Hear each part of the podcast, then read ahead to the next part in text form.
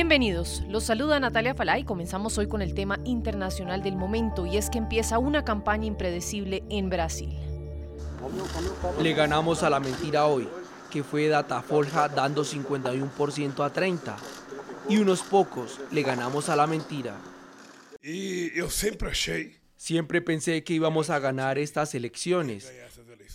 Y lo que puedo decirles es que vamos a ganar estas elecciones. Esto para nosotros es apenas un aplazamiento.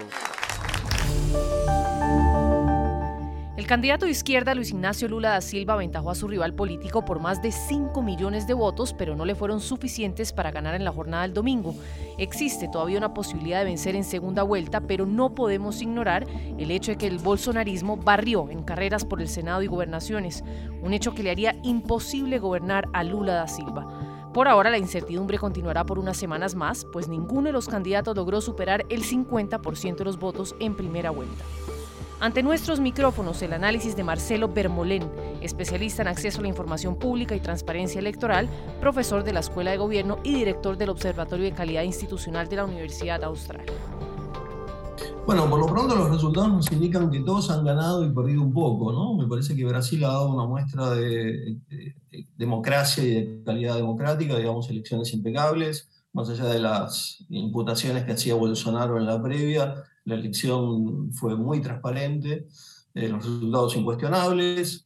Lula da Silva está de vuelta, digamos, ¿no? pese a haber tenido este, causas de, corrupción, 19 meses de prisión, eh, ha vuelto a competir y ha ganado, eso hay que decirlo. También ha perdido porque él imaginaba eh, lograr el resultado en la primera vuelta, ser presidente en la primera vuelta. Me parece que los brasileños han demostrado eh, que fueron parte de lo que nosotros conocemos como el voto pudor o el voto vergüenza. Muchos no reconocían que tenían simpatías por Bolsonaro y esas simpatías finalmente se volcaron en el resultado. Y me parece que este envión que tiene Bolsonaro, que viene, digamos, recuperando, le va a dar impulso, sobre todo porque además cuenta ahora con senadores electos, con gobernadores que van a hacer campaña para él.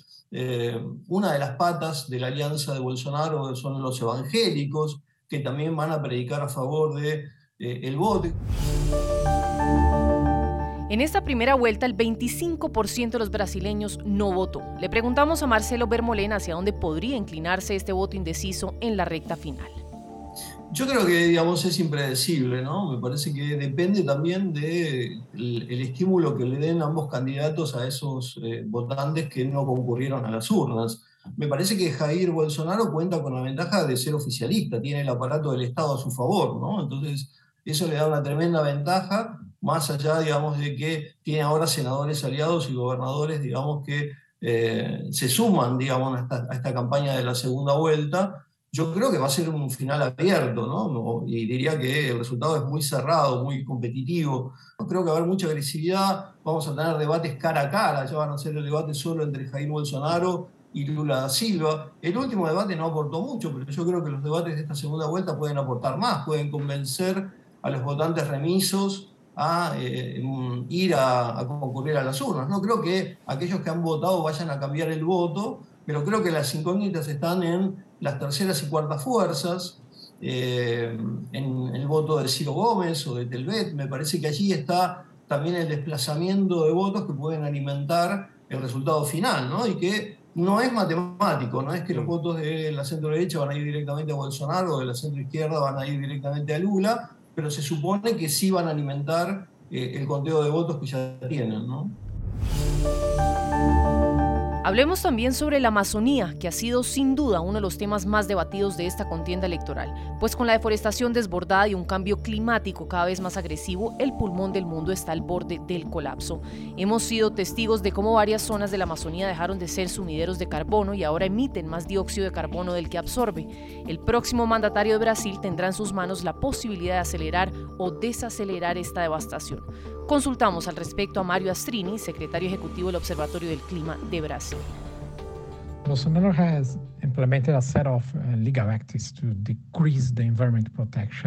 Bolsonaro ha ejecutado una serie de medidas que han contribuido a la disminución de la protección medioambiental y ha facilitado la explotación ilegal en el Amazonas. Suspendió además el Fondo de la Amazonía y subestimó esas agencias medioambientales que se encargaban de la protección en Brasil extinguió el plan de deforestación de la Amazonía. Su ministro de Agricultura, solo para darnos una idea, renunció porque, de acuerdo a la política federal de Brasil, estuvo involucrado en al menos tres crímenes medioambientales. Por otro lado, tenemos a Lula, el otro candidato, que ha prometido un buen paquete de medidas medioambientales para restaurar la Amazonía y la deforestación. El primer paso sin duda sería reversar todas esas políticas de Bolsonaro y el próximo gobierno necesita remover a los invasores de las tierras indígenas. Esta acción es absolutamente urgente.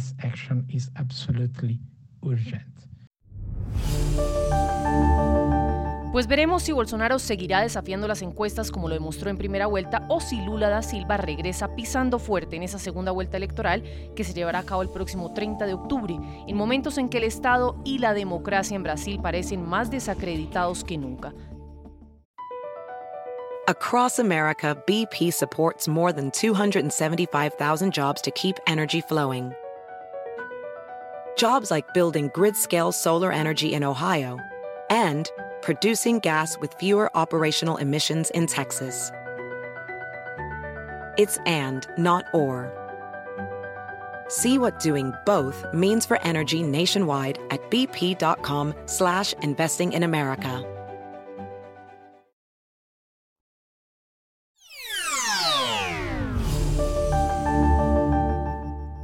Destruction is unbelievable. The homes that are just completely lost, just demolished. People that had to be rescued out of their attics because of the unbelievable amount of storm surge that came along. El daño es impresionante. Casas que se perdieron completamente. Gente que tuvo que ser rescatada de sus áticos a causa del huracán. La gente que tuvo que lidiar con esas ráfagas de viento y condiciones de terreno difíciles y que lograron sobrevivir a todo esto. Mi corazón está con todos los que perdieron a algún ser querido. Este fue un huracán devastador. Escuchamos las palabras del senador por Florida, Rick Scott. Bajo la premisa de que Florida es un estado de ley y orden, el gobernador Ron DeSantis advirtió que no tolerarán actos de personas inescrupulosas que en medio de la tragedia se aprovechen de la situación de vulnerabilidad de esas personas que lo perdieron todo tras el paso del huracán Ian. El llamado de atención llega en momentos en que poco a poco labores de limpieza y reconstrucción comienzan a ejecutarse en el estado. The other thing that we're concerned about, particularly in those areas that were really hard hit, is you know we want to make sure we're maintaining law and order. De las cosas que en este momento nos preocupa sobre esas áreas que fueron fuertemente golpeadas es que queremos asegurarnos de mantener la ley y el orden. Ni piensen aprovecharse de esas personas que hoy se encuentran en una situación vulnerable. Así que las autoridades locales estarán muy involucradas monitoreando este tema. Porque podemos tener gente trayendo botes a las islas, pero hay que tener cuidado porque no sabemos si tienen esas intenciones de robar las casas de la gente.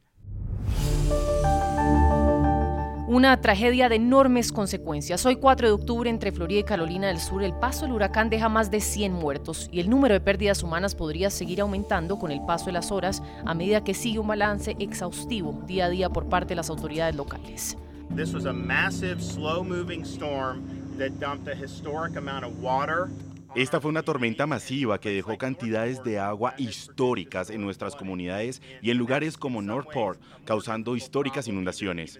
Y eso es en gran medida un problema mucho más complejo con el cual lidiar, incluso más que con el de los daños que dejaron las ráfagas de viento. Obviamente quisiera haber podido ver por mí mismo los daños ocasionados en el estado, pero creo que a este punto entendemos muy bien lo que ha pasado en comunidades aledañas y es prácticamente lo que consideramos sucede en la zona cero. Una de las comunidades más afectadas es la de los hispanos residentes en la ciudad de Fort Myers, la zona de mayor impacto. Muchos siguen a este punto reclamando atención por parte de las autoridades. Sí ha venido mucha gente, me imagino con buenos corazones a darnos, ¿verdad? Pero de verdad, de verdad que ni calzones tenemos para cambiarnos porque todo se perdió. Pero muchos niños están necesitados de, pues, de todo, enfermos, Resaltamos que, como lo ha venido reiterando el gobernador de Florida, permanece activado el Fondo Privado de Desastres del Estado para seguir movilizando recursos que puedan llegar efectivamente a los más afectados tras el paso del huracán. Si nos está escuchando y desea hacer una donación, puede ingresar a floridadisasterfund.org o enviar un mensaje de texto al 20222 con la palabra disaster. Desde FIMA recordamos también que está habilitada una línea específica para atender cualquier tipo de asistencia que pueda necesitar en Florida. La línea es la 1-800-621-3362. Across America, BP supports more than 275,000 jobs to keep energy flowing. Jobs like building grid scale solar energy in Ohio and producing gas with fewer operational emissions in Texas. It's and, not or. See what doing both means for energy nationwide at bp.com slash investing in America.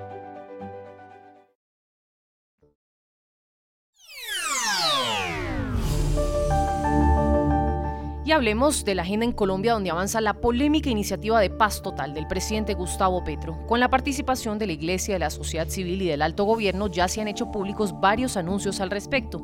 Importante tener en cuenta que ya son 10 los grupos que han silenciado sus fusiles, por lo menos así se han comprometido con el gobierno nacional y por ahora los acercamientos más avanzados parecen ser con el ELN. A través de una carta enviada a Cuba, el gobierno de Gustavo Petro pidió suspender la solicitud de extradición de Aurelio Carbonelli y Pablo Beltrán del ELN para que puedan retornar a Colombia y reunirse con sus estructuras. Para algunos sorprende que desde ya se estén levantando pedidos de extradición. El canciller de la República Álvaro Leiva salió en defensa de esta decisión que toma el gobierno nacional.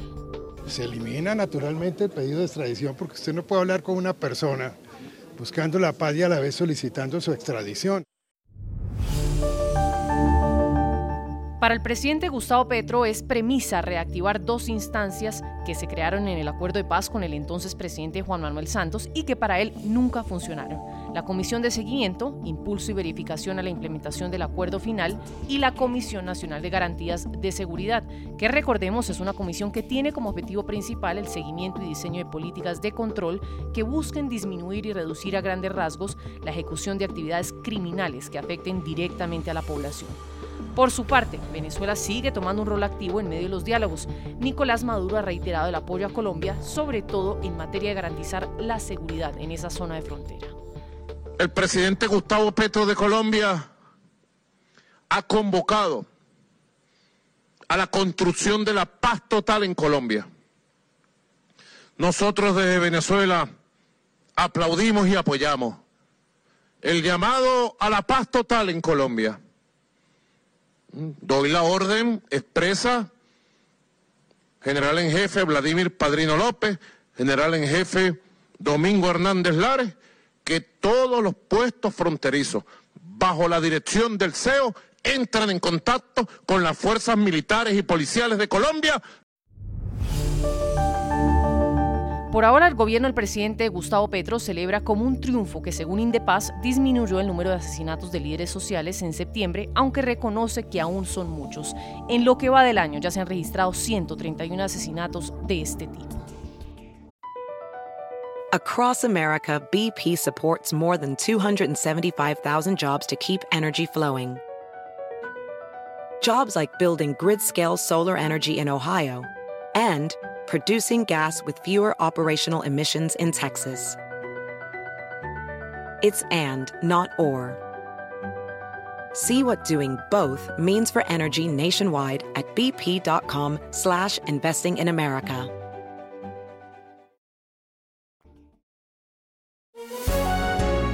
Si le gustó este podcast, puede buscar más de nuestro contenido en www.ntn24.com. Soy Natalia Falá y ha sido como siempre un gusto estar con ustedes. En mis redes sociales me encuentran como Natalia Falá en Twitter o en Instagram. En NTN24 te informamos y te acompañamos.